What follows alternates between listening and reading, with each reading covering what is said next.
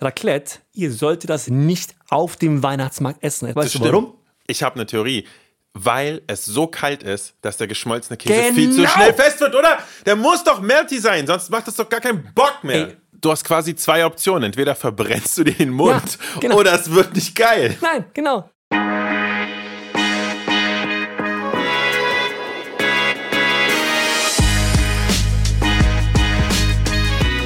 Herzlich willkommen, liebe Zuhörerinnen und Zuhörer von Imbiss 3000 bei uns in unserem kleinen Studio in Moabit. Weihnachtet es sehr, wirklich sehr diese Woche, denn das hier ist nicht nur die große Imbiss 3000 Weihnachtsfolge, nein, es ist tatsächlich auch noch die letzte Folge dieser Staffel. Was das bedeutet, erkläre ich gleich. Ich bin nämlich hier wie immer mit Per Merling, aka Berlin Food Stories, The One, The Only. Gegenüber von ihm sitze ich. Ich bin Arseni Kneifel vom YouTube-Channel My Name is Andong und wir sprechen heute über Weihnachten. Per, bist du in Weihnachtsstimmung? Ich bin tatsächlich endlich in Weihnachtsstimmung. Ja, ich liebe ja Weihnachten. Wirklich? Ich liebe Du Weihnachten. bist ein Weihnachtstyp? Ich bin ein Weihnachtstyp. Okay, hebst dir auf. Ich Okay, will nämlich ja. gleich alles, Ich dir wirklich gesagt haben. alles bis ins letzte Detail über deine Weihnachtsexperiences wissen, denn an unsere ZuhörerInnen, genau darum geht's heute. Wir reden auf jeden Fall auch noch über den Weihnachtsmarkt. Alles, was es daran zu lieben und auch zu hassen gibt. Denn Weihnachtsmärkte spalten die Nation mehr als Corona-Impfungen. Das stimmt. Genau. Und äh, Leute, wir müssen hier die Spannung hochhalten. Es gibt in dieser Folge auch noch das Finale der ersten Staffel von Das Spiel. Denn so viel sei vorab gesagt, es ist knapp. Es ist ein Cliffhanger und wir wissen noch nicht, wir wissen noch nicht, wer gewinnt, verliert oder sich komplett blamiert. Denn auch das gibt es. Bevor wir uns ans Weihnachtseingemachte machen, eine ganz kurze Runde Hausmeisterarbeit hier sozusagen.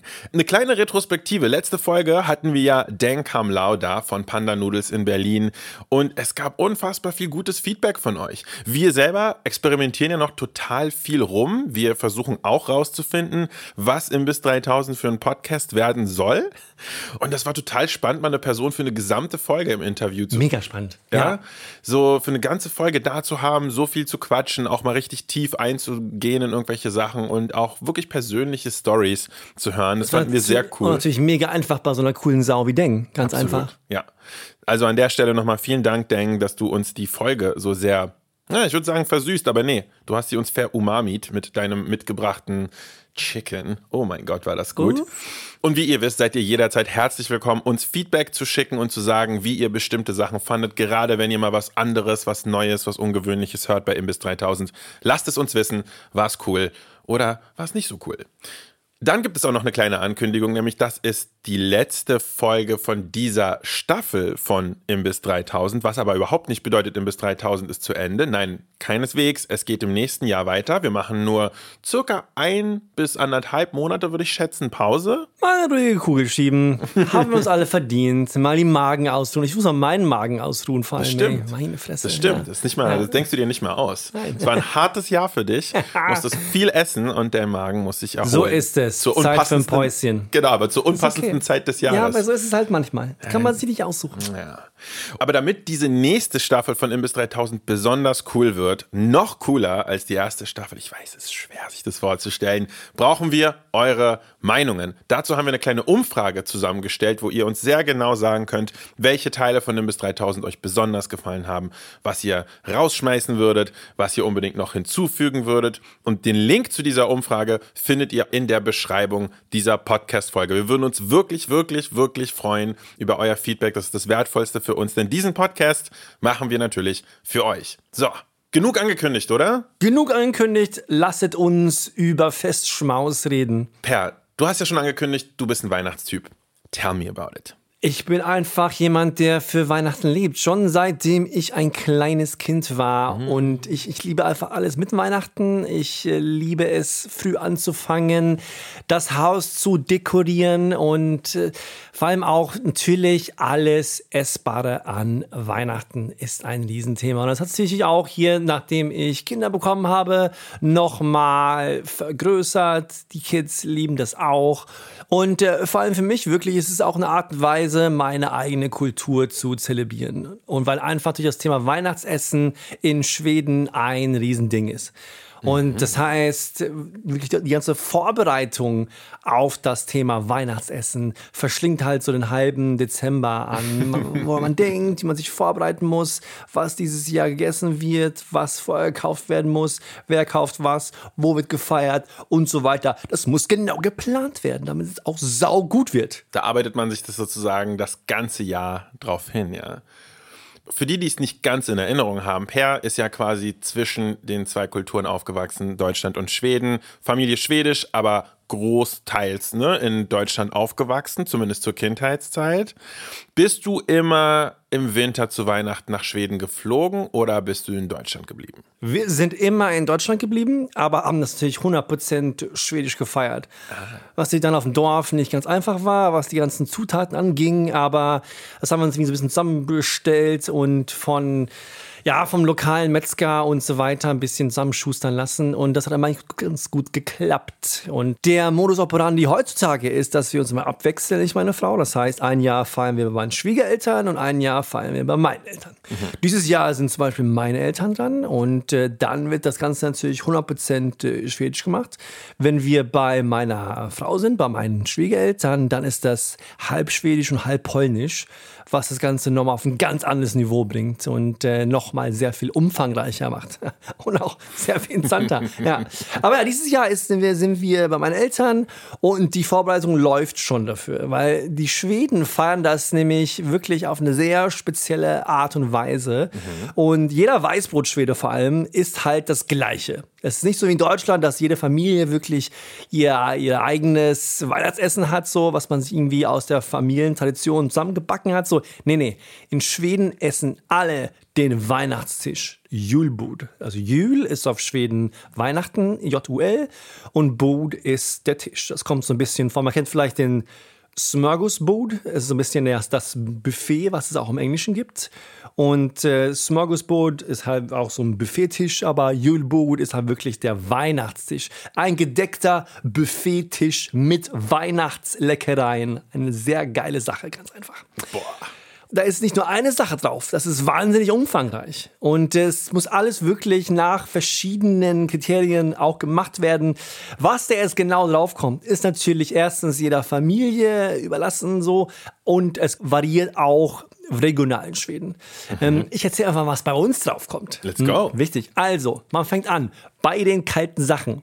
Hering, natürlich sau wichtig bei uns. Mm. Verschiedene Sorten eingelegter Hering. Geil. Senf, Zwiebel, äh, Matjes natürlich auch. Ein paar Stücke Hering. Hm. Dazu natürlich auch anderer Fisch, Lachs. Hey, zwei Sorten Lachs. Wichtig. Gravlachs und Räucherlachs. Beides. Mit verschiedenen Soßen natürlich Warte, auch. Vor allem der Gravlachssoße. Uh, wichtig. Warte, ja, Moment. Ja, Was ist der ja. Unterschied zwischen Gravlachs und Räucherlachs? Räucherlachs ist ein roher Lachs, der geräuchert wurde. Kalt also, oder heiß? Räucherlachs wird natürlich kalt geräuchert. Mhm. Ja? Gravlachs wird überhaupt nicht geräuchert. Gravlachs wird ja einfach mit Salz und Zucker ein paar ah. Tage eingelegt okay. Würde ich übrigens jedem Mal wärmstens empfehlen, zu Hause zu machen. Das ist das Geilste, was du machen kannst mit dem Lachs. Super einfach. Einfach sau viel Salz, Zucker, wenn du willst, weißer Pfeffer oder Dill oder Dillblüten oder Koriander. wenn man fancy ist. Ingwer. Hey, up to you. Mhm. Einfach mal eins bis drei Tage ungefähr in den Kühlschrank legen, ein bisschen wenden mit dem Gewicht fertig. Kannst du essen mit der Soße, dünn schneiden aufs Brot mit Kartoffeln. Sehr geil. Ab vom ja. Thema. Ja. Also, Weihnachtstisch. Weiter geht's. Yeah. Wir waren beim Lachs. Dazu gibt es natürlich Brot. Erstmal Knäckebrot, mhm. ähm, dann auch Wörtbrot. Wörtbrot ist so ein süßes schwedisches Brot. Die Schweden lieben ihr süßes Brot. Die packen halt so Sirup und Zucker in jedes Brot. Sau merkwürdig. Ich hasse es eigentlich, aber zu Weihnachten, hey, macht Sinn. Mhm. Dazu mindestens ein, zwei Sorten Käse, Hartkäse. Es gibt so Weihnachtskäse, den du drauf schaufelst mit dem Käse, eine Hobel. Auch so wichtig. Das ist so der erste Teller, mit dem du anfängst. Mhm. Hm. Dann isst du den mal, trinkst ein Schnäpschen, dann geht's weiter. Erstens. Und zwar an die Fleischsachen. An das Prunkstück des schwedischen Weihnachtstisches. Und zwar der Weihnachtsschinken. Julschinker. Julschinker. Ein Riesenschinken. Geil. Der erst gepökelt wurde, dann gekocht wurde, dann mit so einer Senfmarinade quasi überzogen wurde, nochmal oben drauf und abgebacken wird, dass du noch so eine Senfkruste hast. Oh, ich leide gerade so. Dicke Scheiben kommen natürlich dann entweder auf den Teller so mit ordentlich Senf auf ein Brot, Knäckebrot, wie du willst. Und das kochen Leute selber? Das klingt nach so Nein. einer Woche oder ja, so. machst du nicht. Nein, du kaufst die, du kaufst die fertig. Okay. Du kaufst die tatsächlich ganz fertig und machst diese Senfkruste selbst drauf. Das ah, ist das, was geil. du machst. Quasi. Okay. Dazu, wichtig natürlich auch, Schöttbüller, Fleischbällchen. Mhm. Übrigens, es heißt Schöttbüller und nicht Köttbüller. Ja. Für jeden, der sich die Frage gestellt hat. Ich habe es ja. auch viel zu spät gelernt. Alles gut, alles gut. Und dazu kleine Würstchen, Prinzkorb, Prinzenwürstchen, so ganz kleine oh, Wiener Würstchen das quasi. Kinky. Das ist kinky, der ja, Name. Äh, ja, auf jeden Fall. Hey, ich hab's nicht erfunden, ja. Dann natürlich, das nicht fehlen darf, Grünkohl, Rotkohl. Äh, das sind jetzt das sind regionale Spezialitäten, kommen von meinen Eltern. Meine Mutter kommt aus Halland, mein Vater von der Westküste. Da ist mein Rotkohl und Grünkohl, beide Sachen, auf den in zwei verschiedenen Töpfen. Dann kommt dazu noch natürlich Jansons Fressesse, Jansons Versuchung. Das ist quasi so ein Kartoffelgratin mit Anchovis. Dann kommt natürlich auch noch. Warte mal, warte mal, warte mal, warte mal. Wer ist denn Jansson, bitte? Jansson, ich habe keine Ahnung, wer Jansson ist, aber es gibt Jansons Versuchung. Und dann am Ende natürlich noch Milchreis. Ries alla Malta als Nachtisch. Und äh, dann wären wir so bei der ganz normalen Version von dem, von dem Weihnachtstisch. So ein ja. Exzess. Allein das zu hören war so ein Exzess. Ich bin satt vom Hören. Ich werde aber auch nicht ruhen, bis es äh, Mörlingsversuchen geben wird. äh, ja, aber wichtig, natürlich sau wichtig dazu, wird einiges an, äh, an Weihnachtsbier getrunken. Jülöl, vielleicht oh. auch ein bisschen äh, verschiedene Mümmer. Es gibt so Sachen, die man zusammenmixt. Jülmüst die Schweden haben ihre eigene Weihnachtslimonade. Das ist super krass. Also Fun Fact, im Dezember verkauft Coca-Cola in Schweden überhaupt nichts, weil alle kaufen nur noch Julmust. Julmust ist so eine colafarbene Limonade, mhm. die so ein bisschen, es schmeckt so ein bisschen nicht wirklich wie, wie so ein Rootbeer oder Dr. Pepper, aber mehr viel süßlicher, aber nicht so lastig süß. Noch? So ein bisschen runder. Nein, aber es ist, also es ist weniger süß. Ja. Es schmeckt wirklich gut. Ich hol dir eine Flasche mit. Versprochen. Yes. Ich besorg's dir. Yes. Die kannst du bestimmt auch im Ikea kaufen. Wichtig auch, natürlich, dass man Julmus hat und dann aber natürlich am wichtigsten den Weihnachtsschnaps. Denn oh mindestens alle fünf Minuten am Weihnachtstisch ja, muss gesungen werden und wenn man singt, muss auch Schnaps getrunken werden. Okay. Aquavit. Und äh, dann, damit man natürlich auch mehr essen kann. Sagt man natürlich. Weil natürlich, wenn du dann sechsmal an dieses Buffet rennst, mhm. irgendwann, dann, äh, dann geht's ja auch ziemlich entsprechend, ziemlich hart. Und dann hilft gefühlt der sechste Schnaps auch nochmal die nächste Ladung hinterherzuschieben. Aber ich habe mich immer mhm. gefragt, ob das jetzt wirklich stimmt. Hm, interesting, oder? Deswegen habe ja. ich gedacht, hey, wem besser fragen hm. als Victoria, unsere Inhouse-Lebensmittelchemikerin. Victoria, stimmt es denn wirklich, dass man mit Schnaps trinken dem Essen verdauen helfen kann? Selbst am Heiligenfest ist Alkohol echt kein Heilsbringer, wenn es darum geht, uns nach dem Essen von unserem vollen Magen zu erlösen. Denn der Alkohol im Magenbitter oder im After-Festmahlschnaps bremst unsere Verdauung und dann heißt es eher, lang lebe das Völlegefühl.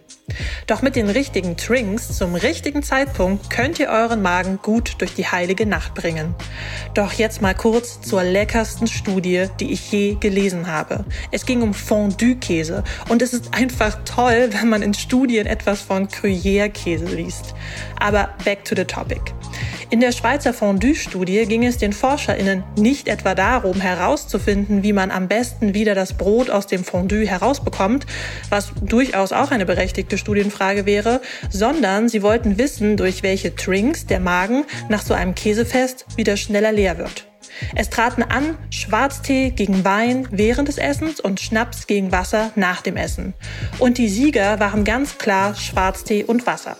Alkohol verlangsamte die Magenentleerung, wahrscheinlich weil die Nerven stillgelegt werden, die uns sonst dabei helfen. Aber in einigen alkoholischen Drinks ist ja nicht nur Alkohol, sondern da sind auch Substanzen, die durchaus gut sind für unsere Verdauung, weil sie im Magen schon mal eine gute Verdauungsatmo schaffen und zum Beispiel die Säureproduktion ankurbeln.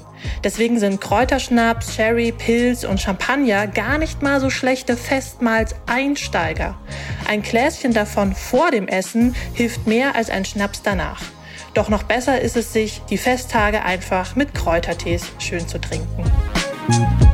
War jetzt wahrscheinlich nicht ganz die Antwort, die du hören wolltest, Per, ich, weiß, oder? ich weiß nicht, ob das, äh, ob das funktionieren wird, wenn ich jetzt mit dem Kännchen Kräutertee ankomme hier an zu Weihnachten. So. Also ich glaube, Oh. das wird äh, kompliziert. Ich kann es mal versuchen, Victoria, aber äh, das wird tatsächlich kompliziert. Aber ja, ich habe es ja erwartet, dass es nicht unbedingt hilfreich ist. Wir haben uns das schon so ein bisschen gedacht, so ein kleines bisschen gedacht. So, jetzt habe ich erzählt, was ich zu Weihnachten essen werde. In der Tat, sehr, sehr Jetzt ausführlich. weißt du es, jetzt weißt du es. Ja.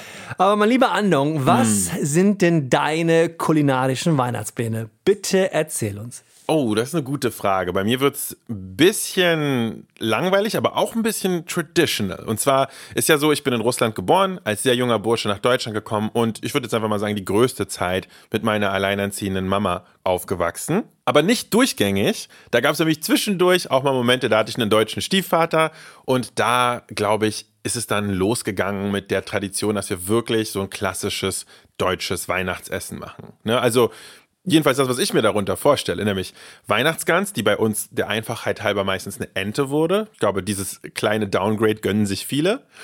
Und dann dazu natürlich den Rotkohl und natürlich die Klöße und dann natürlich eine richtig schöne Bratensoße. Geil. Und das war auch für mich So gut. das ist so, es ist so gut, es ist so classic, es ist unersetzlich.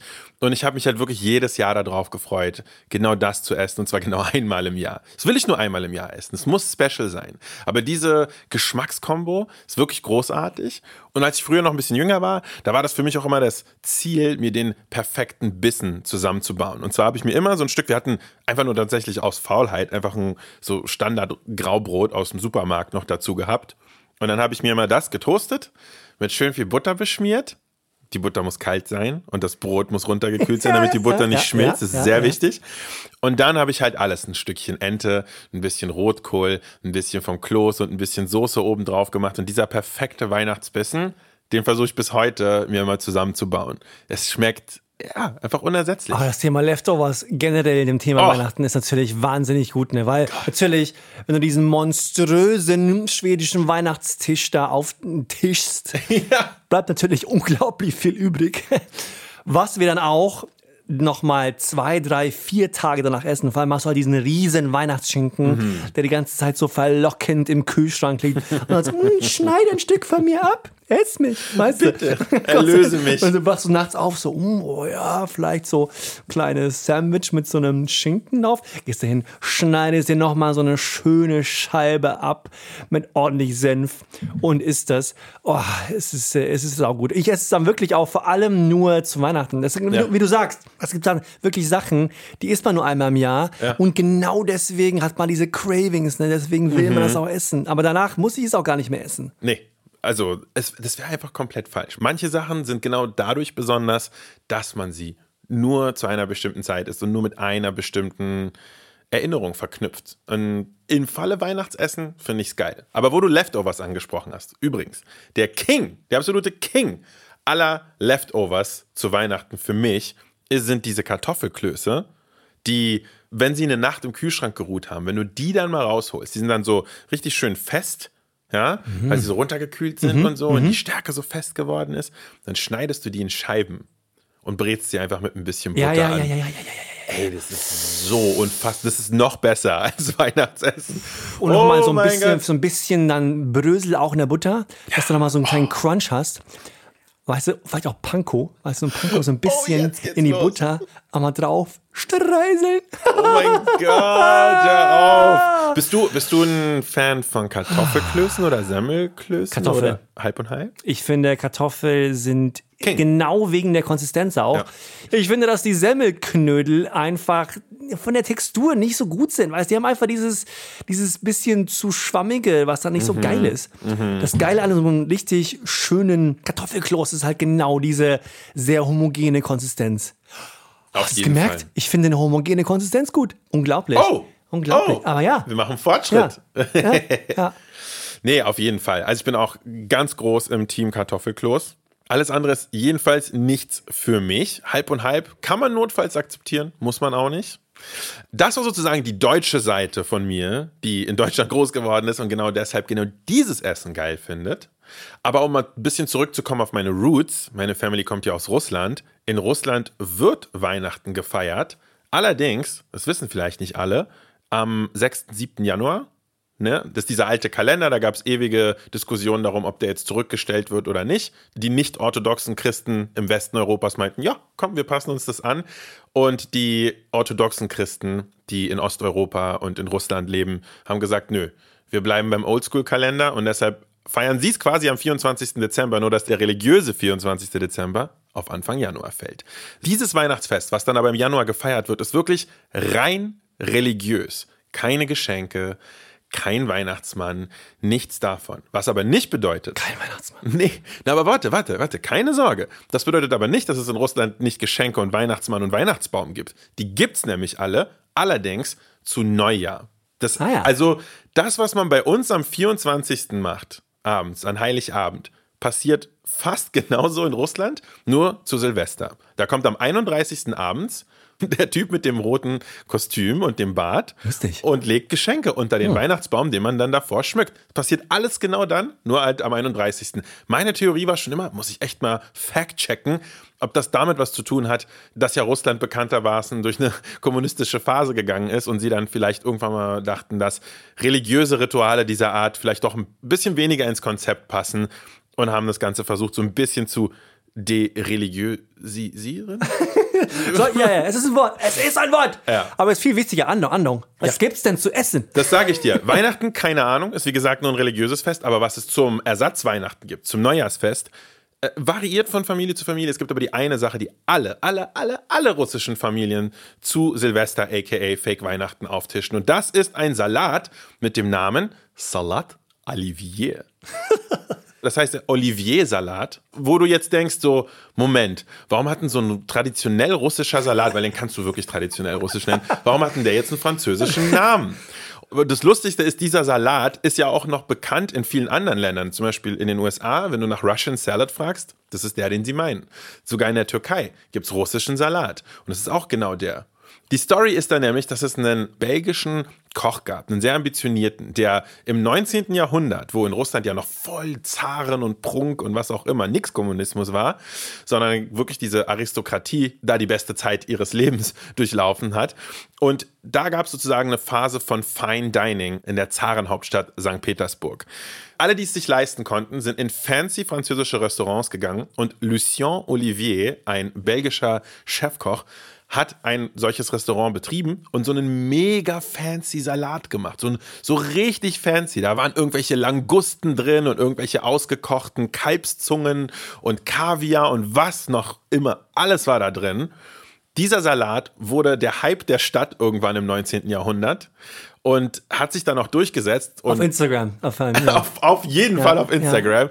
Dieser Salat wurde absolut epic in sehr kurzer Zeit und war weiterhin ein großer Favorit der gehobeneren Klasse. Nur blöderweise kam dann irgendwann Kommunismus, aber die Leute wollten sich trotzdem den Salat gönnen. Und dann wurde dieses Ding über die Jahrhunderte bzw. Jahrzehnte immer weiter runtergekürzt, bis von diesen Langusten und Kaviar und so weiter, bis daraus wurde Kartoffeln, Erbsen, aus der Dose, Möhren, auch vielleicht aus der Dose, vielleicht so ein bisschen abgekochtes Chicken oder ein bisschen abgekochtes Rindfleisch, so ein paar ganz basic Zutaten. Wer Lust hatte, konnte Oliven reinmachen, ist aber eigentlich alles egal, denn das Einzige, was zählt, ist, dass man danach sehr, sehr, sehr viel Mayonnaise reinmacht. Und darauf ja, kommt es ja, ja, ja, tatsächlich an. Dieser Salat, so nasty der auch ist, der ist nicht wegzudenken vom russischen Kannst Silvester. du bitte, bitte noch einmal den Namen sagen auf Russisch? Salat Olivier. Ah, dein russisches Guck. Ah, das ist das Beste. Beste. Geil. Aber ich glaube, die eine Sache, die alle, wirklich alle Menschen auf der ganzen Welt, äh, die in irgendeiner Form Weihnachten feiern oder einen Ersatz Weihnachten feiern, gemeinsam haben, ist, dass alle sich einfach den Magen vollhauen. Oder? Und ich habe mich schon immer gefragt, gibt es da Tipps? Was muss man machen? Muss man schnell essen? Muss man langsam Ja. essen? Ja. Wie, wie krieg ich so, wir haben jetzt Wirklich. schon gelernt, der Schnaps hilft nicht. Nein, nein, ich schaue manchmal so, es gab mal so eine Serie irgendwann, da ging es darum, so, also so Wettbewerbsessen quasi. Ja, ja. Wer sich am schnellsten wirklich so 40 Chicken Wings reinziehen kann. Oder, oder wer, es gab mal so eine, irgendwo eine Serie auf BBC, wo so ein Typ durch die Staaten fährt und diese ganzen Monster-Challenges macht, weißt du, so den 20 Kilo Burrito reinziehen. Oh oder, ja. Oder den 14 Patty Burger, so abartige Sachen, die es so in den Staaten gibt. Und äh, das würde mich auch mal brennend interessieren. Was ist eigentlich da die beste Strategie? Ich weiß es nicht. Aber ich glaube, ich weiß, wer es uns sagen kann. Victoria, klär uns auf.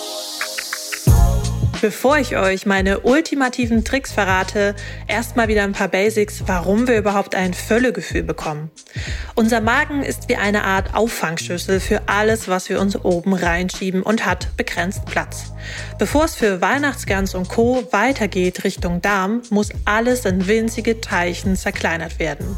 Und besonders fettiges Essen, wie wir es ja zu Weihnachten lieben, liegt manchmal mehrere Stunden schwer in unserem Magen. Und wenn wir dann, bevor der Magen wieder ein wenig leerer ist, das nächste von oben reinstopfen, können wir uns schnell vollfühlen. Aber mit diesen fünf Tricks kommt ihr gut durch die Festtage. Nummer eins: Schling doch nicht so. Dieser Rat von Omas und Co. ist super nervig, aber auch super richtig, denn gutes Kauen nimmt schon mal eine Menge an Arbeit für unseren Magen weg. Nummer zwei, chill mal dein Weihnachtsfest. Was ich bei den ganzen Tipps, die im Internet kursieren, nicht gesehen habe, ist einfach mal chillen. Stress ist einfach ein Killer und sollte zu Weihnachten ausgeladen werden, denn Stress wirkt sich auch auf unsere Verdauung aus und kann zum Beispiel zu Durchfall oder Verstopfung führen. Nummer drei, sauf dich glücklich. Dass Alkohol nicht so der Bringer ist an Weihnachten, habe ich euch ja schon erklärt. Was euch aber auf alle Fälle gut durch die Weihnachtsfeiertage bringt, ist reinstes H2O, aka Wasser- und Kräutertees. Zwei Liter davon am Tag und die Sache läuft. Nummer vier, geht an alle Couch Potatoes. Arsch hoch. Klar, es ist super verlockend, sich zu Weihnachten nur vom Tisch zum Sofa und wieder zurück zu bewegen. Doch nach dem Essen einfach mal kurz einen Winter Wonderland oder je nach Wetterlage einen Winter Matsch Spaziergang in einem entspannten Tempo bringt eure Verdauung auf Trab und es kann bald wieder weitergehen. Nummer 5 ist mein persönlicher Favorite. Morgenstund mit zu Mund. Das ist ein Trick, den ich selber anwende. Zu Weihnachten frühstücke ich nämlich eigentlich nie. Meist habe ich auch gar keinen Hunger und wenn ich eh bis 10 Uhr ausschlafe, schaffe ich die zwei Stunden bis zur nächsten Gans am Mittag auch locker und für Magen und Darm ist ein wenig Pause auch echt gut. So, ich hoffe, ihr kommt mit diesen Tipps gut durch die Weihnachtsfeiertage und wünsche euch schon mal frohe Weihnachten. Ja, geil. Vielen, vielen Dank, Victoria Ganz. Das muss ich jetzt hier noch an dieser Stelle nochmal erwähnen. I'm sorry. Aber Man weiß mal, was, wer, was für eine Agenda sie hat, ja. Ja. Es war auf jeden Fall ganz Propaganda hier. Aber ja, gute Info, dass man auch einiges wirklich falsch macht. Das- Ja. Ja, Ey, aber die Tipps fand ich wirklich, Ja. wirklich gut. Das Handwerk, das war gut. Das ist wirklich, ja, wirklich Das gut. mit dem Schlingen und das mit dem, was eigentlich das, was man eigentlich sagt, was ich immer gehört habe, wenn man wirklich viel essen will, dass man Gas geben muss. Ja. Ganz im Gegenteil. Das mit dem Spaziergang, das hätte ich definitiv mal Das mache ich aber auch immer. Das ist so gut. Das mache ich gehe auch Der immer wirklich. Ja, ja, ja, ja. Also vor dem schwedischen Weihnachtstisch mache ich, gehe ich immer laufen, aber so richtig, richtig lang. Dass ich so richtig ausgepowert bin, weißt du? Mhm. Also dieses Gefühl, wenn du mal so sehr, sehr viel Sport gemacht hast Ja. und dann dich hinsetzt, denkst du, okay, meine Batterien sind einfach fucking leer. Jetzt muss ich nachfüllen. So, das Feeling ist gut. Dazu muss man ja auch Das Feeling, sagen, ja. dazu muss man ja auch sagen, das Geile im Winter ist ja, dadurch, dass es kalt ist, braucht dein Körper sozusagen mehr Energie, um sich selbst warm zu halten. Deshalb, wenn du einen Spaziergang im Winter machst, bist du danach ziemlich hungrig meistens oder hast sehr viel Appetit. Wenn du einen Spaziergang im Sommer machst, nicht unbedingt so. Ja, also auch das, Leute, behaltet das im Hinterkopf. Wir machen jetzt eine ganz kurze Teepause. Ja. Trinken sehr viel Kräutertee, Ja. Ja. um unseren Magen auf Trab zu bringen. Und dann, Leute, wird gelästert, aber auch gefeiert über den Weihnachtsmarkt in Deutschland. Bis gleich.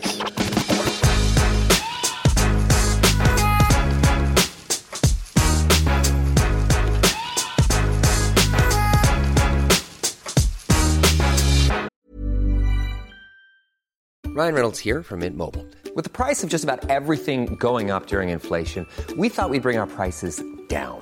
So to help us, we brought in a reverse auctioneer, which is apparently a thing.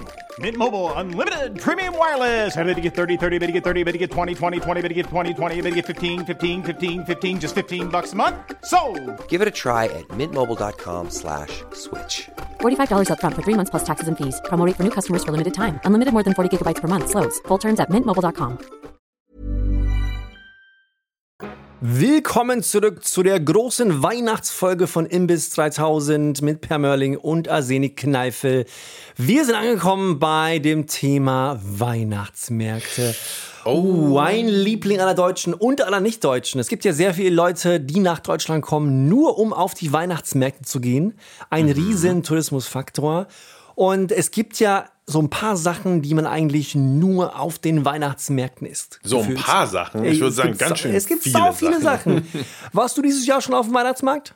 Trotz, Nee. äh, trotz Corona? Nee, tatsächlich Überhaupt irgendwie, nicht? irgendwie deshalb nicht. Bei mir ist ja so, weil ich ja auch für meinen Job irgendwie essen muss. Ich habe tatsächlich ein bisschen Schiss, Corona zu bekommen, weil ich vielleicht paar Monate nichts schmecke. Das ist sozusagen meine Hauptsorge. Deshalb, die, Scheiße. das bringt weiß, mich Alter. um den ja, ich verstehe es. Weihnachtsmarkt. Ja, ich verstehe es. Ich glaube, gl- genau aus dem Grund, weil ich es schon hatte, hier, Disclaimer, Ja, ja. und äh, mich einen sehr milden Verlauf hatte, Ja. dann habe ich vielleicht ein bisschen weniger Angst. Also ich war dieses Jahr auf dem Markt, ich habe so ein kleines Special gemacht, weil, und ich fand es ist, es ist schön. Ne? Ich, wie gesagt, ich bin ja ein Weihnachtsmensch. Ich finde es ja geil. Ich finde das Feeling schön so.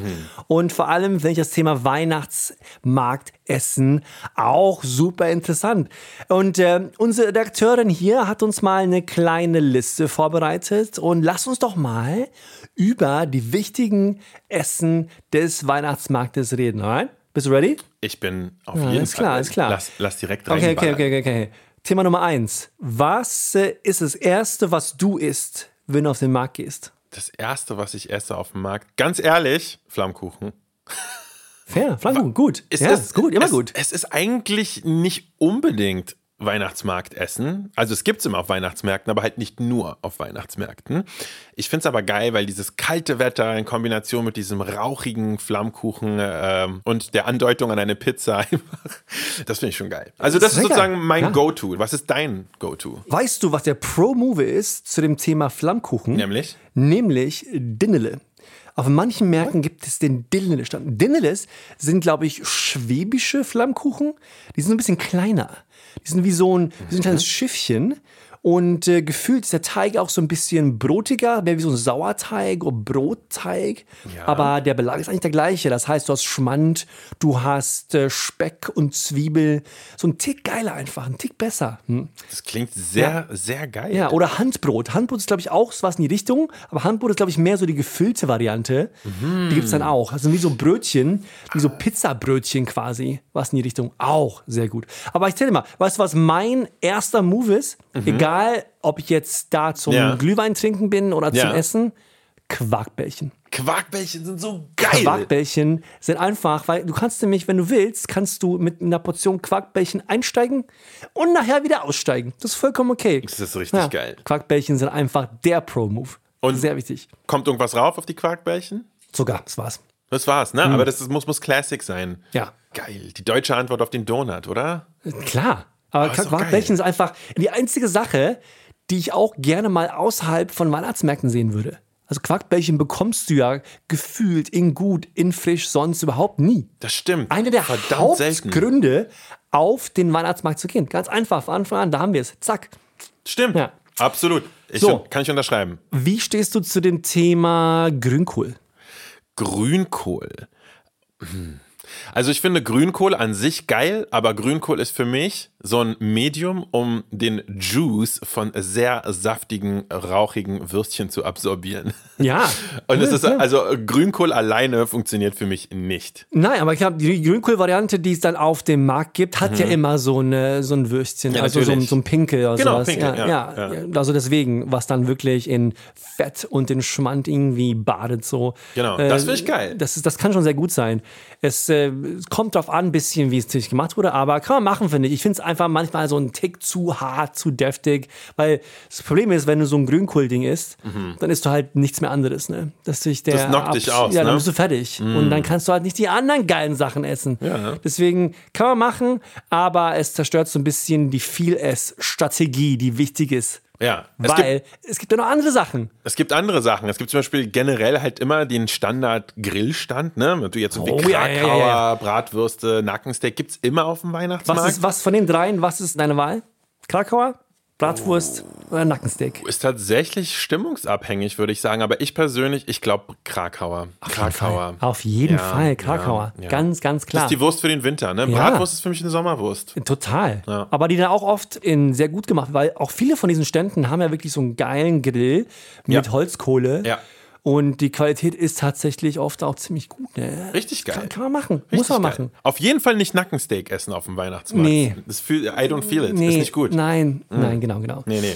Was hältst du von äh, Krebs? Ich liebe Krebs, aber ich finde, sie haben nichts auf dem Weihnachtsmarkt verloren. Absolut gar nichts. Ich meine, warum auch auf dem Markt irgendwie irgendwas auch dann nie, nie gut so? Nein, ich verstehe es nicht wirklich. Nee, nee, nee, finde ich nicht geil.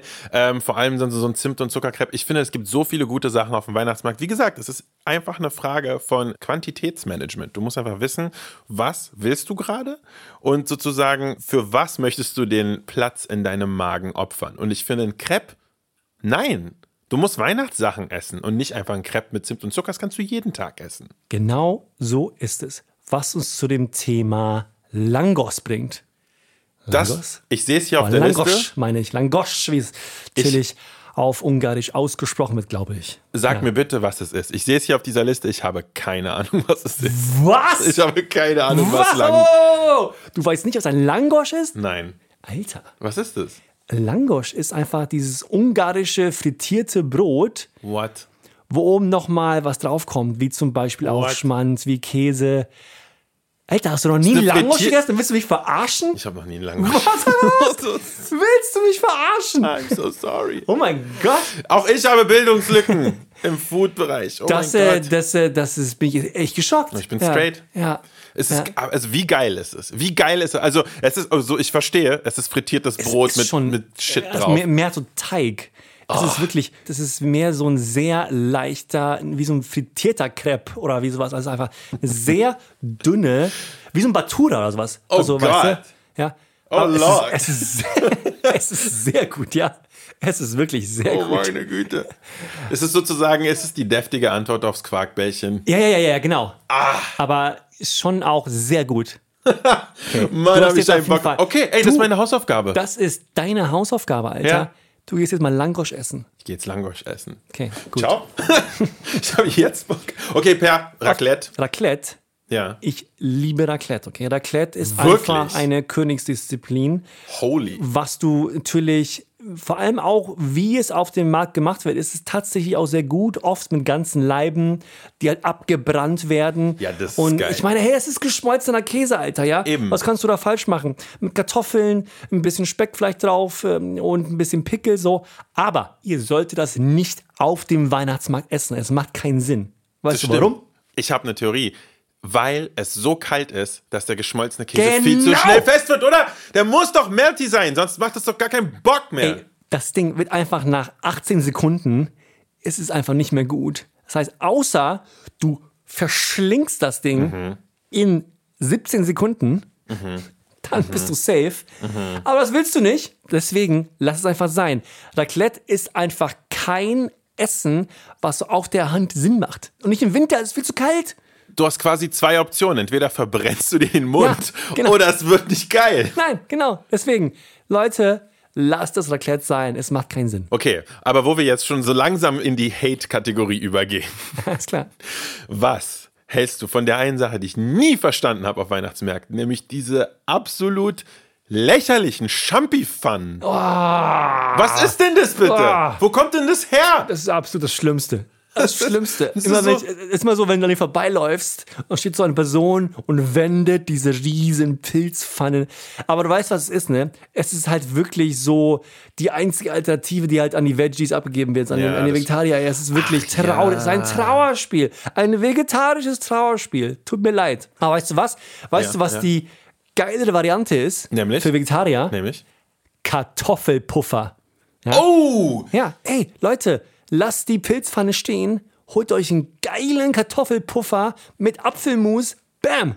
Das stimmt. Gibt es zwar auch nicht nur an Weihnachten, aber als Vegetarier auf dem Weihnachtsmarkt muss man irgendwo ein paar Abstriche machen. Und ich glaube, das würde jeden happy machen. Auch nicht Vegetarier. Natürlich noch der letzte absolute Pro-Move, bevor man nach Hause geht, nämlich gebrannte Mandeln. Oh, natürlich. Aber Natürlich. wichtig, an den Stand gehen, wo sie auch frisch gemacht werden Yes. Und direkt aus dem, dem Rührding, aus dem Mandelbrenner, Ja, ja. keine Ahnung, Let's call it that. abgreifen, weil natürlich, wenn die noch so ein bisschen warm sind, tausendmal besser sind, als wenn sie mal nur so da eine halbe Stunde, Stunde in der Kälte da liegen, wo sie dann okay sind. Immer noch gut, aber warm sind sie halt ein fucking Gedicht. Das stimmt. Und ich finde auch gerade diesen Move geil, die Dinger für den Nachhauseweg sich zu holen. So ist es. Das macht sie noch mal geiler und ein paar bleiben dann auch für den Morgen danach. Geilo. das war's, oder? Geilo. Ja, ja. Haben wir auf jeden Fall richtig gut gerockt, fand ich. Das war jetzt eine sehr, sehr gute Diskussion über Weihnachtsmarktessen. Fand ich gut. Ich will eine ganz kurze Verschnaufpause und dann, mein Lieber, wird gespielt. Bis gleich.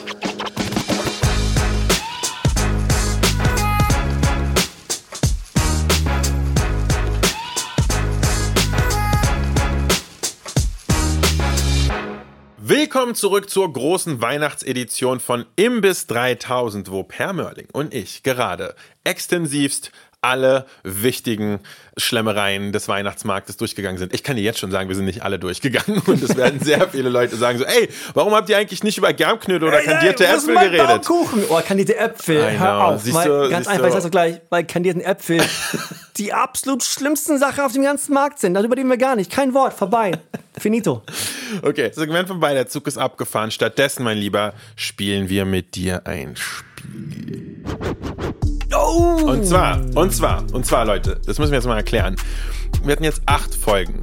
In sieben von diesen acht Folgen hatten wir ein Spiel. Und jetzt fragt ihr euch sicherlich, wie steht es denn gerade hier beim Spiel? Also, ich nehme es vorweg. Ich, auch, ich mich auch. Ich nehme es vorweg. Es steht 1 zu 2 für mich. Scheiße, Ich wusste führe es. vor Ich Per. habe hab nur eins gewonnen. Ja. Boah, ich bin so schlecht in diesem Spiel. Ja, ja. Unsere Redakteurin Rebecca hat das ja alles mühevollst aufgeschrieben und die Regeln für das Spiel sind ja absolut kreuz und quer durcheinander. und hier steht so, Folge 4, Andong verliert mit 0,5 Punkten und dann irgendwo anders so, so, nein, in Runde 2 hat Per irgendwie drei. Es ist so komplettes Chaos. Wirklich Apokalypse. Aber unterm Strich steht es 2 zu 1 für mich. Und Ja, das hast du ja auch verdient bisher, muss Ja. ich ganz klar sagen. So. Ja. Aber, aber heute aber genau, Ja. es ist nämlich noch nicht vorbei. kommt ja die Chance. Denn das große Spiel, das Spiel über die gesamte erste Staffel gestreckt, ist noch nicht komplett verloren für dich, Per. Denn tatsächlich bin ich in dieser Folge dran, damit dir ein Spiel vorzubereiten. Das heißt, wenn du in dieser Folge das Spiel gewinnst oder bestehst, dann steht es Gleichstand. Und dann, und dann keine Ahnung. Und dann weiß ich nicht, dann ist die Welt nicht mehr im Gleichgewicht und wir müssen in Staffel 2 extra hart kämpfen. Auf Ob jeden Fall. ich diesem Druck standhalten kann, wer weiß. Es Genau. ist wirklich also echt wichtig, interessant. ja, wichtig einfach nur anzumerken ist es, dass du jetzt die Chance hast, dich vor der Komplettblamage zu schützen, zu wahren. So ist es. okay, klar. okay, okay. Pass auf.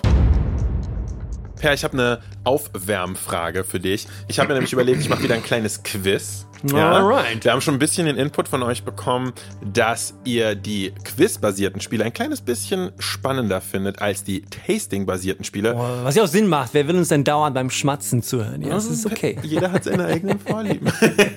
nee, aber ich habe beschlossen, äh, ich mache mal ein paar foodbasierte Weihnachtsfragen. Aber bei der Recherche bin ich auf eine Sache gestoßen, die ich irgendwie ein bisschen spannend fand und wollte das jetzt als Warm-up sozusagen an dich mal rüberschieben, Per. Die zählt noch nicht, diese Frage. Aber du gehörst ja von deiner Abstammung zu den nordischen Völkern. Kann man so sagen? Kann man so sagen, ja. Kann man so Auf sagen. jeden Fall. Mhm. Und äh, ein sehr populäres Land zurzeit aus dieser Ecke ist ja Island. Ja. Ist das, ist das, zählt man das als Skandinavien oder als nordisches Volk? Da gibt es ja Abstufungen, oder? Äh, Skandinal Island zählt zu Skandinavien, ja? Okay. Glaube ich.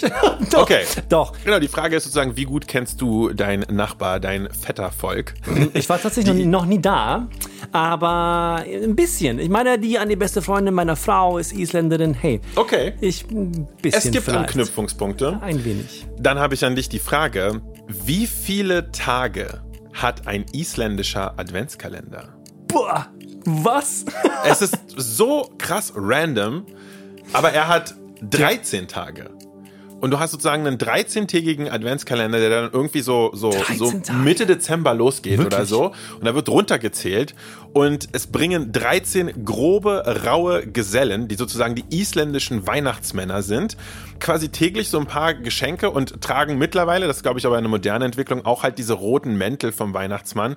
Aber ja, Long story short, äh, in Island ist sozusagen diese gesamte Weihnachtsnummer komplett äh, fucked up. Also alles ist, alles ist auf den Kopf gestellt. Es gibt 13 irgendwelche Wichtel, warte, die heißen Jula Sveina oder so, die Weihnachtsgesellen. Also Das wusste jedes, ich nicht. Ich hatte keine Ahnung. Äh, das war mir auch neu. Aber hey, wundert mich gar nicht. Die Isländer haben halt ihr krass eines Leben. Das ist halt so eine kleine, kleine Insel, die So man halt ist es. Dann lass uns jetzt mal zu den richtigen Fragen Okay. vom Spiel. Ach du kommen. Scheiße. Ja, ja, ich bin fast bereit. Ja, Okay, schieß los. okay. Und zwar, pass auf. Dieses Spiel hat vier Fragen. Glaube ich. Ich glaube, ich habe mich nicht verzählt. Und zwar, und zwar die allererste Frage, wir machen es mal ein bisschen ähm, entspannter, ist, woher kommt der Spekulatius? Du kannst mir sagen, wo das Wort herkommt oder aus welcher Region dieser Keks kommt. Ich bin da jetzt sehr großzügig, ist ja Weihnachten. Ich bin sehr großzügig. Aber wenn du mir so ein bisschen was über den Ursprung von Spekulatius erzählen kannst. Kommt Kriegst du einen Punkt. der Spekulatius, der Keks. Mhm. Und wir reden jetzt spezifisch über den Keks. Spekulatius ist also keine Gewürzmischung so per se. Ich schaue gerade in Andons Augen, ob sie mir irgendwas Ich habe Pokerface. sagen. Er hat er wirklich. Wo, aber die Frage ist wirklich, woher kommt der Spekulatius Okay. Ja, das ist die Frage. Okay. Ich sag dir schon mal eine Sache. Der Spekulatius kommt so aus der Region Holland und äh, ein bisschen auch Belgien. Belgien hat tatsächlich eine Abwandlung vom Spekulatius. Und das schwappt natürlich in die Nachbarregion. Also auch im Rheinland gibt es so ein bisschen Spekulatius-artige Geschichten. Luxemburg bestimmt auch. Da habe ich jetzt nichts drüber gelesen, aber ihr wisst ja. Genau. Die Frage ist dann, Hast du eine Ahnung, wo das Wort Spekulatius herkommt? Weil das habe ich mich tatsächlich immer gefragt, weil es ist schon ein interessantes Wort. Wo kommt denn das her? Oh shit. Oh, Irgendwelche ja. Guesses? Nein, das weiß ich nicht, aber ich werde natürlich raten, dass das Wort Spekulatius Mhm. von dem Wort äh, spekulieren kommt. Da ist die Frage, wo kommt das Wort spekulieren her? Ähm, und nämlich in dem Zusammenhang, dass ein Bäcker das einem König geliefert hat und er musste raten, was in diesem sehr leckeren Keks drinnen ist. Krasser Typ. Spot on. Was im Ernst? Nein! Es war sehr spekulativ von dir. Aber nein. Leider nicht. Leider nicht. Die Geschichte mit dem einen Bäcker, der dem König was machen musste und der König es dann nice fand. Ausnahmsweise in diesem Fall nicht Nein. die Ursprungsgeschichte dieses ähm, Gerichtes. Tatsächlich ist über den wirklich festen Ursprung gar nicht so viel bekannt. Es geht aber um dieses Wort Spekulatius. Wo kommt das her? Die eine Theorie ist, dass vom Wort Spekulatie oder Spekulati kommt. Das war im 18. Jahrhundert ein Wort für so Zuckerwerk. Weißt du, wo du aus Zucker so Skulpturen und sowas geformt hast in den Niederlanden. Und das wurde dann irgendwann latinisiert zu Spekulatius, weil das Spekulatius hat ja auch diesen Abdruck, ne? Das ist ja so, also die Gewürze sind ja ein großer Teil vom Spekulatius. Ja, genau. Aber auch diese Form und dass da immer so ein Bild drauf ist. Und das sind ja auch oft irgendwie Szenen aus der Weihnachtsgeschichte oder so, die da abgebildet sind. Also es ist tatsächlich wie so eine kleine Skulptur und das kann sozusagen eine Ursprungsgeschichte sozusagen sein. Die andere ist, dass es vom Spekulum kommt. Spekulum heißt Spiegel auf Latein und oder Abbild. Alter, was ist das für eine Frage? Ich- Und für Antworten. Ich will ja, also ich will ja, ich will ja gewinnen. Aber keine Sorge, da gibt es auch noch andere. Fair. Und dann die, äh, die letzte. Und das, das dachte Ja. ich so, vielleicht hätte man das wissen können. Man hat früher den Nikolaus den Spekulator genannt. Nein. Ich, bin- ich bin auch ein Spekulator auf jeden Fall. Und Das, das ist, das wäre doch ein guter Film. Spekulator. Speculator. Spekulator strikes back. Ja, The Return of the Speculator. und genau, und weil man am Nikolaustag den Spekulatius am besten ansetzt, damit er zu Weihnachten fertig ist, weil Spekulatius muss ja richtig lange ruhen, damit diese Gewürze durchziehen und so weiter. ja, ne? ja, ja, ja. Mhm. Genau, und diesen, Okay. diesen Mürbeteig, diesen würzigen Mürbeteig sollte man zum Nikolaustag ansetzen. Okay. Und der Nikolaus, der Speculator, der Spekulator, genau. Mr. Der hat's das Speculator. gemacht. Jetzt wissen wir auf jeden Fall ein bisschen mehr über Spekulatius, der, aber der wirklich feste Ursprung ist nicht geklärt. Okay, für diese erste Frage, Per, kann ich dir leider keinen Punkt geben. Nein, okay, nein, okay. Ist fair, Mhm. ne? Das ist fair. Okay. Aber war auch schwer. Äh, die sind nicht nach äh, Komplexheitsgrad geordnet. Das ist vielleicht die gute Nachricht für dich. Das ist das gut. Gehen wir mal äh, ein bisschen näher an uns dran. Wir haben ja schon über isländische Weihnachtstraditionen geredet. Jetzt wird's nachbarschaftlicher. Polen. Polen, da hast du auf jeden Fall eine Connection zu, Ja, nicht wahr? das ist, stimmt. Meine Frau ist halb polnisch, ja. Genau, sehr, sehr gut. Dann weißt du ja mit etwas Glück ein bisschen was über polnisches Weihnachtsessen. Die Frage ist, es gibt in Polen eine ganz bestimmte Anzahl von Weihnachtsgerichten, die traditionell gesprochen jedenfalls immer auf dem Tisch stehen müssen zum Weihnachtsfest und man wird richtig glückselig, wenn man von allen etwas gegessen hat zu Weihnachten. Wie viele Gerichte sind es, die Polen sich traditionell jedes Jahr machen müssen? Also das ist die Frage. Aber wenn du es mir schaffst, sagen wir mal drei davon zu nennen, dann kriegst du einen zweiten Punkt. Okay. Also das ist die Alright, Chance, Per. alright. Das ist die Chance. Jetzt äh, sitzt natürlich hinter mir meine, meine polnische Schwiegermutter. das hier ist für, für dich, Ella. Okay, natürlich. Äh, Ein polnischer Weihnachtstisch. Ein kurzer Exkurs dazu ist natürlich, wenn wir bei meinen Schwiegereltern sind, dann essen wir diese ganzen schwedischen Sachen, den ganzen schwedischen Weihnachtstisch. Plus die polnischen Sachen.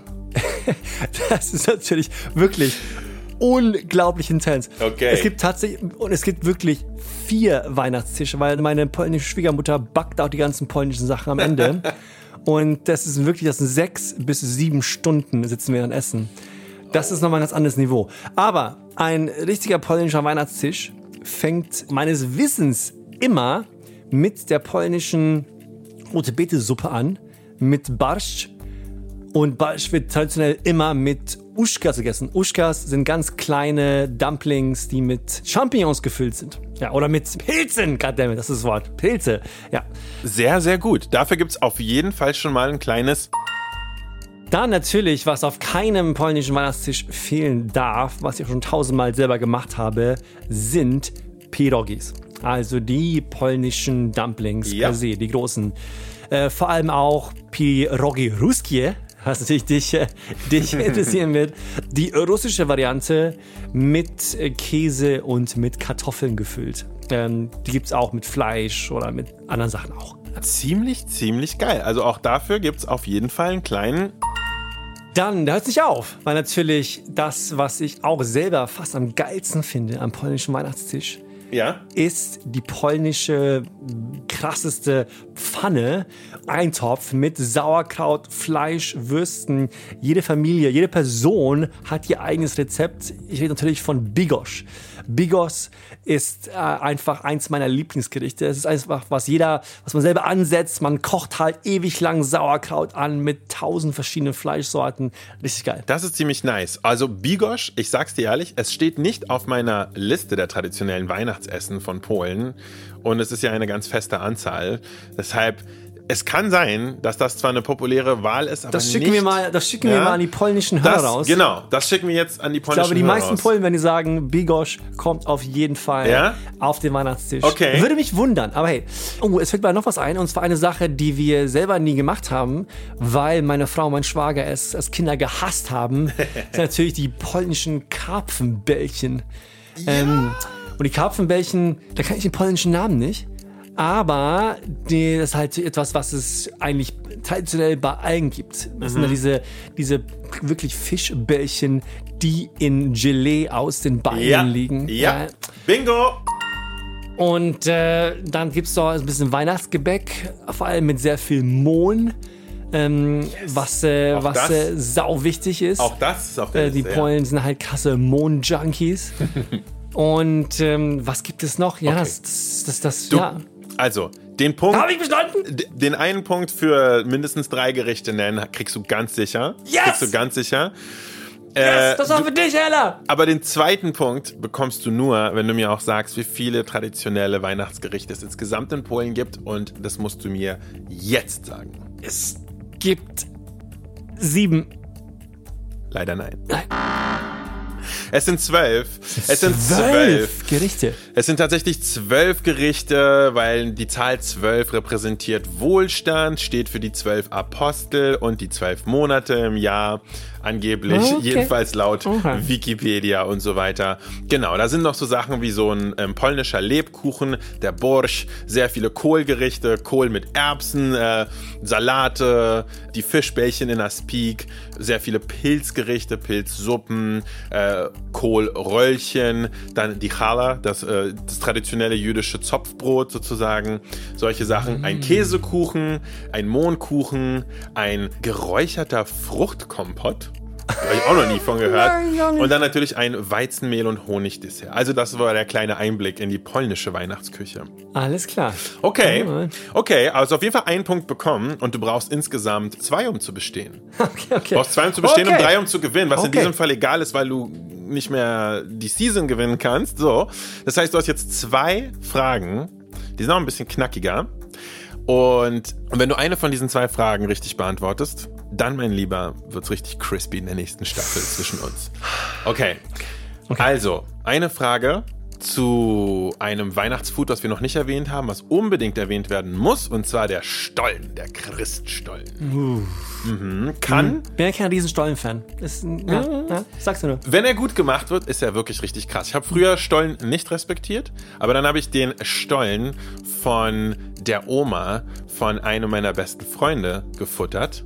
Und das, mein Lieber, das war ein Gamechanger. Also der ist wirklich so krass, dieser handgemachte Stollen, den sie dann Wochen im Aber Voraus okay, macht fair, und ja. so. Und das, also es ist schon krass. Es ist schon wirklich krass. Und also an den kommt nichts ran. Aber es gibt auch so, habe ich jetzt gemerkt, sehr gute Stollen, die man kaufen kann. Aber die Frage ist, wem oder was verdankt der Christstollen seine Optik? Warum sieht er so aus, wie er aussieht?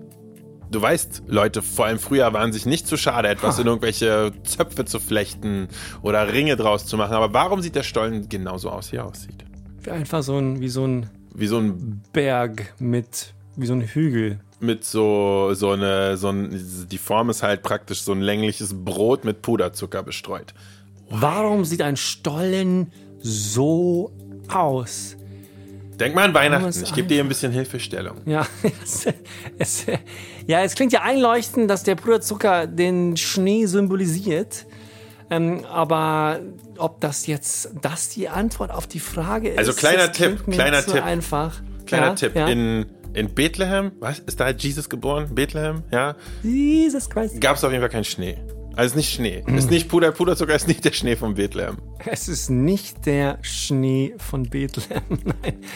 Nein, okay. Ich würde sagen, dass es dann einfach, dass der Stollen so aussieht, um Einfachheit und Bescheidenheit zu symbolisieren in der Hinsicht und dass der Schnee für Da rieselt's Bullshit im Studio.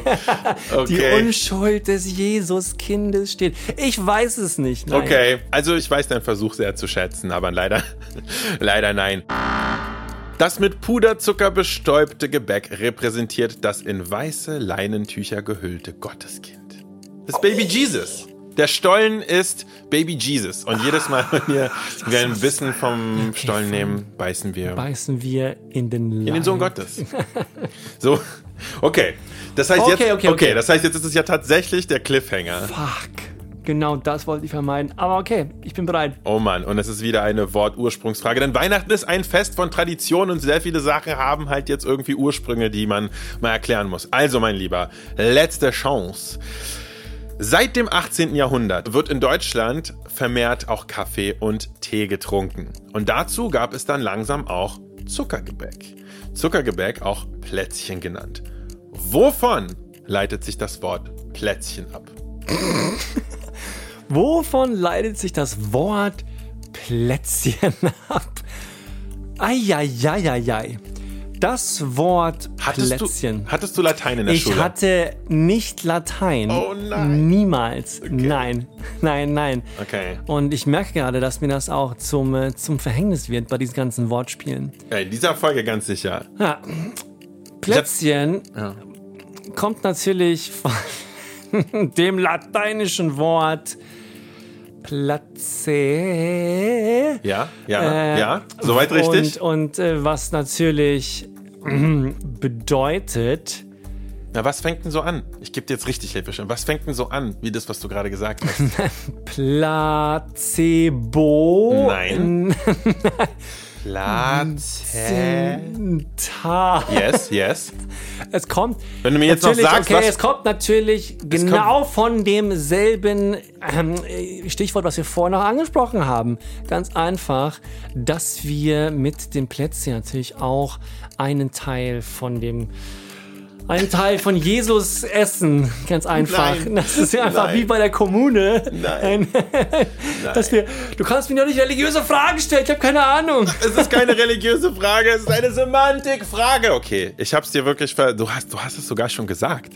Du hast es sogar schon gesagt, einfach aufgegeben. Okay, Per. Plätzchen kommen vom Wort Plazenta.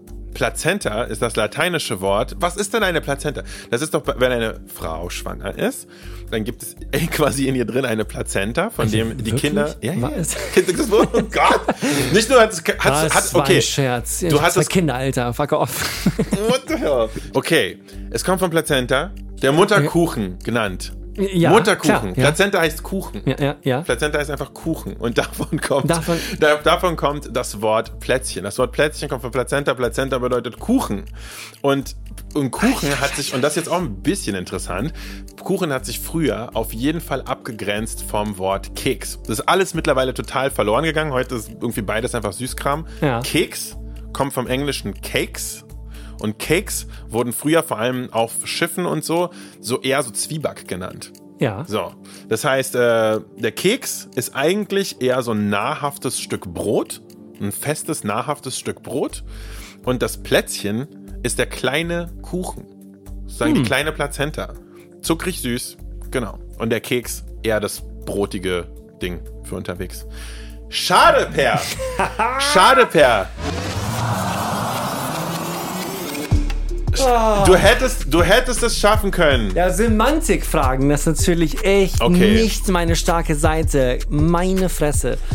Sowieso bei diesem Spiel, ich muss mal über die Weihnachtsferien mal so ein bisschen äh, Trivia-Training machen, ehrlich, ja. Dass ich, ich- für die nächste Staffel einfach mal gestärkt reinkomme. Absolut, absolut, so ist es.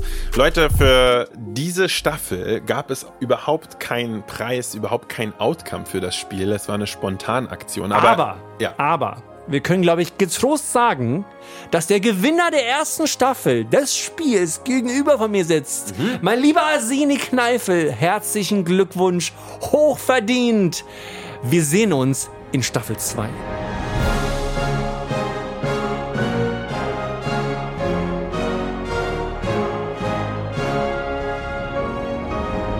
Ich glaube, für Staffel 2 überlegen wir uns was. Wir standardisieren vielleicht ein Ich glaube, bisschen. wir brauchen mehr ja? Regeln. Ich glaube, wir brauchen mehr Regeln. Ja, ja, ja, ja, ja. Wenn man, also, wenn man schon ein Spiel macht, dann braucht man auch irgendwie Regeln. Diese Saison war noch ein bisschen äh, Crazy Town.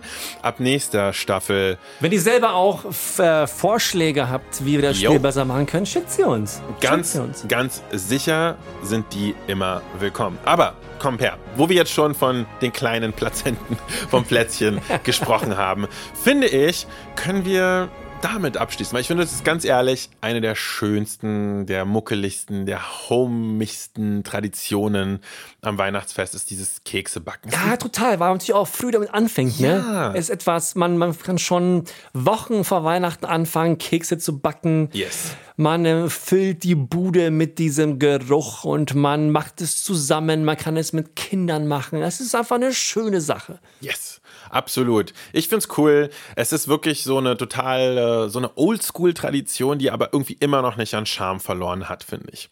Es ist geil für Kinder. Machst du es mit deinen Kids? Ich mache es auf jeden Fall mit meinen Kids. Also wir backen da zu Hause tatsächlich auch die ganzen schwedischen Sachen.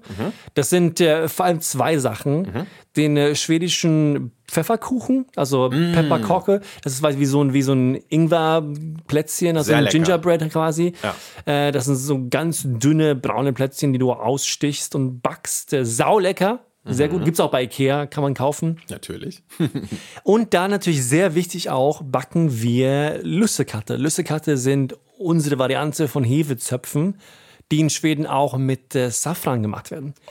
Und die sind wirklich saugeil. Die sind sehr, sehr, sehr lecker. Das sind ganz kleine Zöpfchen. Ja. Äh, und die man dann in verschiedenen Formen traditionell macht und backt und dann aufhebt. Und äh, da ist es auch wichtig, auch das richtige Rezept zu haben, damit die ganz schön weich und fluffig, aber immer noch saftig sind.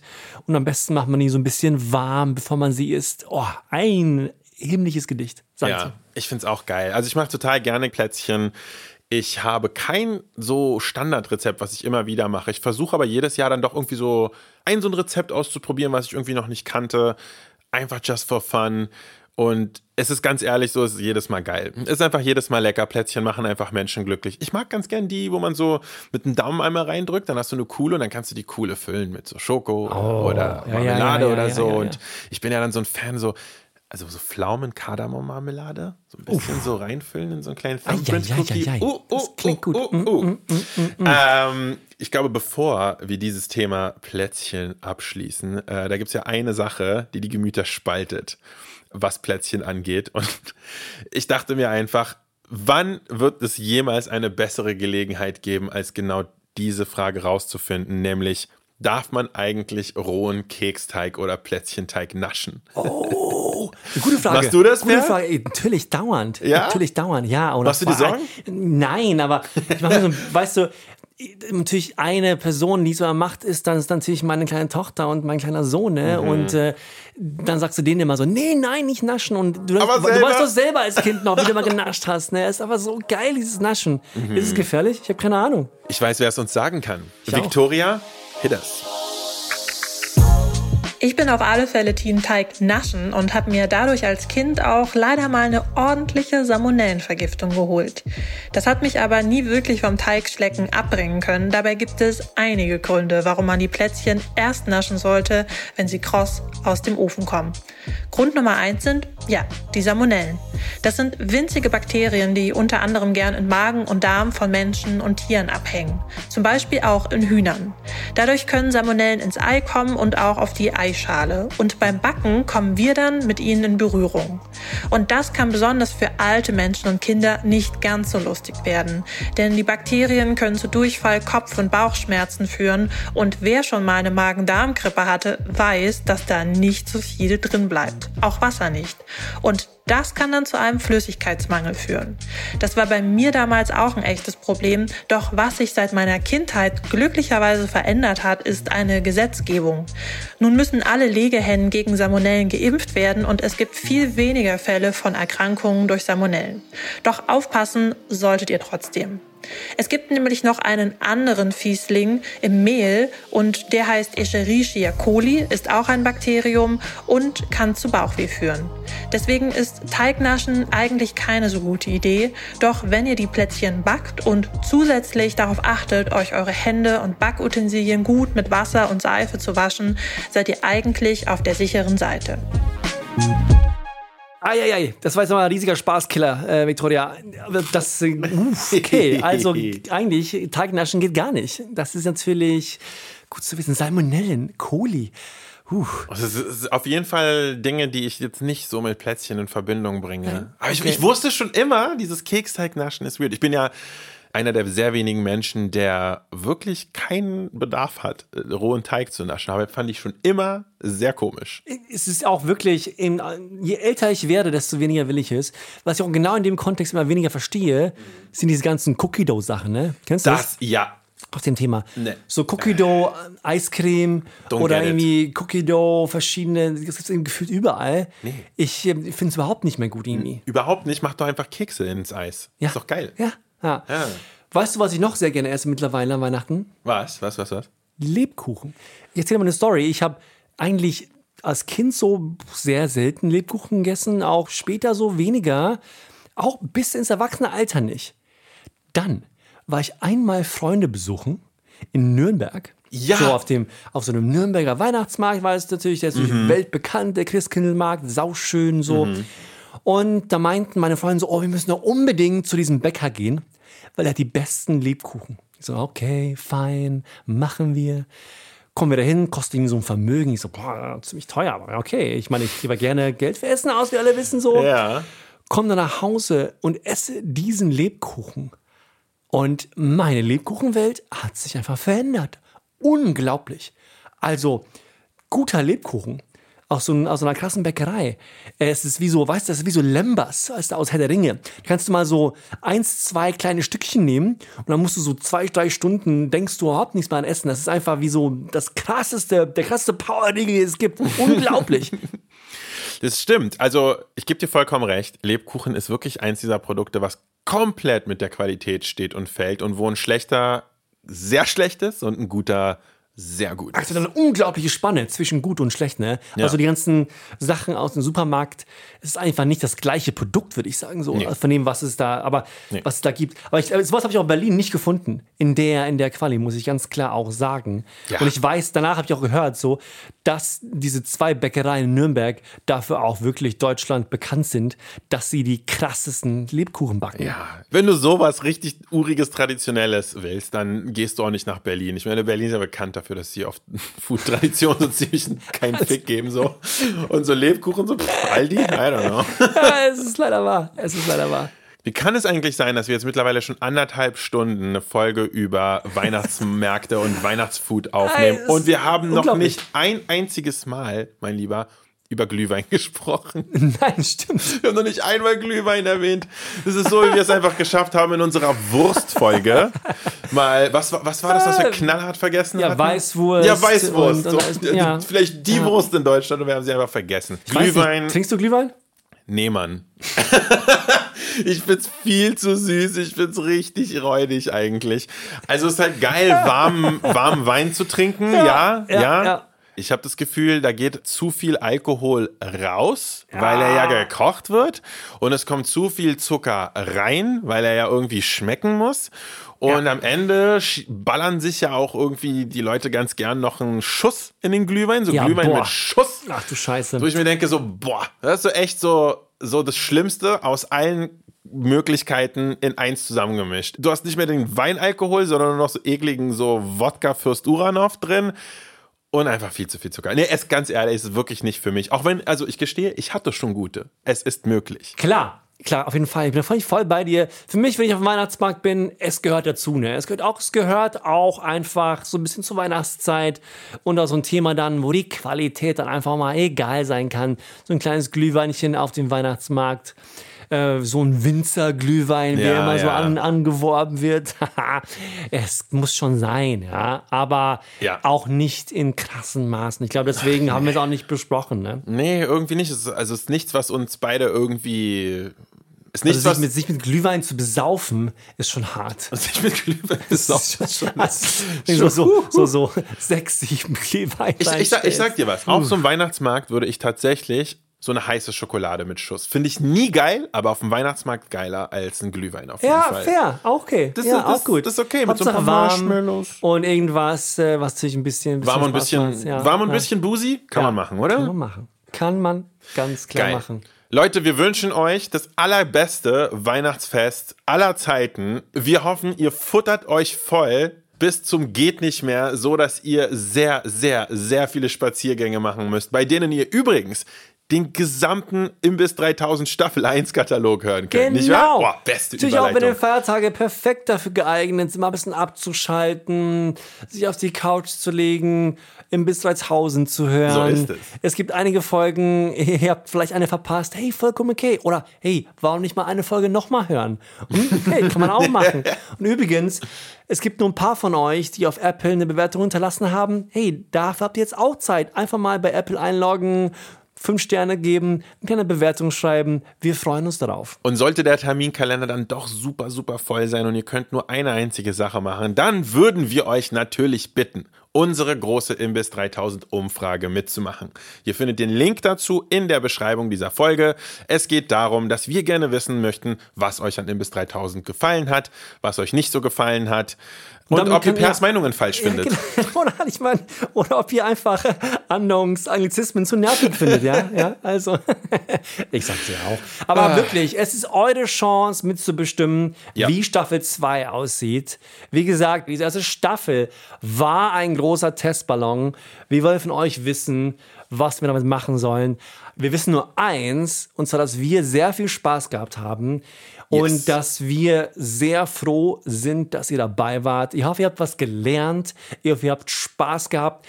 Wir hoffen, dass ihr Hunger bekommen habt und vielleicht euren eigenen kulinarischen Horizont erweitert habt. Mhm. Wenn irgendwas davon passiert ist, dann haben wir unsere Mission erfüllt und sind happy. Ganz genau so ist es und genau deshalb, liebe ZuhörerInnen, wünschen wir euch frohe Feiertage, egal wie ihr sie verbringt, ob ihr Weihnachten feiert oder einfach nur euch eine entspannte Woche macht. Wir wünschen euch, dass diese entspannte Woche mega nice wird und dass ihr voller gute Laune und Hunger ins neue Jahr rutscht. Genau. Und vor allem natürlich senden wir einen herzlichen Dank und viel, viel Liebe an unser tolles Team, die diese erste Staffel möglich gemacht hat. Rebecca Hoffmann für die Reaktion, dass sie uns den Rücken freigehalten hat. Vielen, vielen Dank. Sebastian Dressel, unser Star, der das alles zusammengeschnitten hat, unsere ganzen Ass und unsere ganzen Fuck-Ups weggeschnitten hat. Vielen Dank, Sebastian. So und natürlich an Victoria, dass sie uns mit den ganzen wissenschaftlichen Hard Facts versorgt hat. Vielen Dank dafür. Auch Acast, dass ihr uns mit Werbepartnern versorgt habt. Vielen Dank. Wir freuen uns auf Staffel 2. Bleibt gesund. Frohe Weihnachten. Guten Rutsch ins neue Jahr. Wir hören uns. Ciao.